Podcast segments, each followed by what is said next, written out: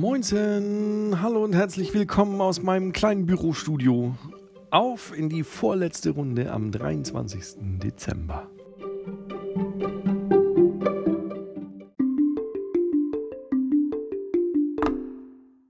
Dreiundzwanzigster Dezember. Endlich hat Bruno das perfekte Geschenk für Soja. Aber wie soll er ihr es bringen? Er weiß ja nicht mal, wo sie wohnt. Sieht ganz so aus, als müsste er noch ein letztes Mal sehr, sehr sportlich sein.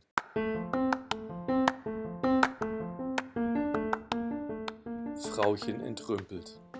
Auf dem Stapel Wegwerfen liegt ein schwarzer, verglaster Holzkasten, in dem ein bunter Schmetterling steckt.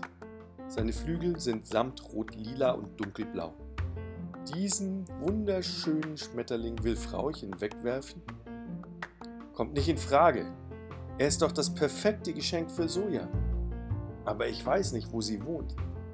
Wie soll ich ihr da mein Geschenk geben? Moment, hat sie nicht gesagt, dass sie den Fernsehturm von ihrem Balkon aus sehen kann? Ohne viel Zeit zu verlieren, stecke ich den Schmetterling in eine weiße Tüte mit rosa Herzen und roten Kordelgriffen, die Frauchen auch entrümpelt hat, und laufe los. Der Fernsehturm ist ganz schön hoch, stelle ich fest. Er ist so hoch, dass ihn fast die halbe Stadt vom Balkon aus sehen kann. Ich schnuppere nach allen Seiten. Viele Mietshäuser gibt es hier. Und viele Katzen, den Gerüchen nachzuurteilen. Aber keine riecht wie Soja. In welchem Mietshaus sie wohl wohnt. Da höre ich von einem Balkon aus Musik, die mir irgendwie bekannt vorkommt. Ich habe sie schon einmal gehört. An dem Abend, an dem Soja fast in ein Auto gerannt wäre. Die Musik kam aus dem indischen Restaurant auf der anderen Straßenseite. Und jetzt? Heute kommt sie von einem Balkon im fünften Stock. Wie soll ich da bloß wieder hochkommen? Da sehe ich die Feuerleitern.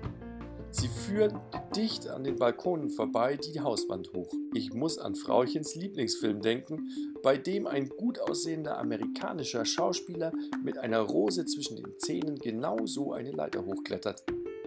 Frauchen muss an dieser Stelle immer weinen. Ich heule auch gleich, denn schon als ich die ersten Stufen nehme, wird mir schwindlig. Bloß nicht nach unten schauen. Und nach oben auch nicht. Die Kordeln von der Tüte zwischen den Zähnen arbeite ich mich Sprosse für Sprosse nach oben. Erster Stock geschafft. Ich verschnaufe. Hoffentlich bin ich richtig. Im zweiten Stock sieht mich eine Frau mit Lockenwicklern. Sie schreit so laut, dass ich vor Angst fast von der Leiter kippe. Schnell weiter. Na sieh mal einer an, höre ich plötzlich eine bekannte Stimme über mir. Ich schaue hoch und lächle Soja an. Und Soja lächelt zurück. Elegant wie ein amerikanischer Filmstar will ich die nächste Sprosse nehmen, greife ins Leere und falle. Das letzte, was ich höre, ist ein Klirren, wie von einem perfekten Geschenk, das gerade in tausend Scherben zerspringt. Bruno, höre ich Sojas Stimme wie aus weiter Ferne.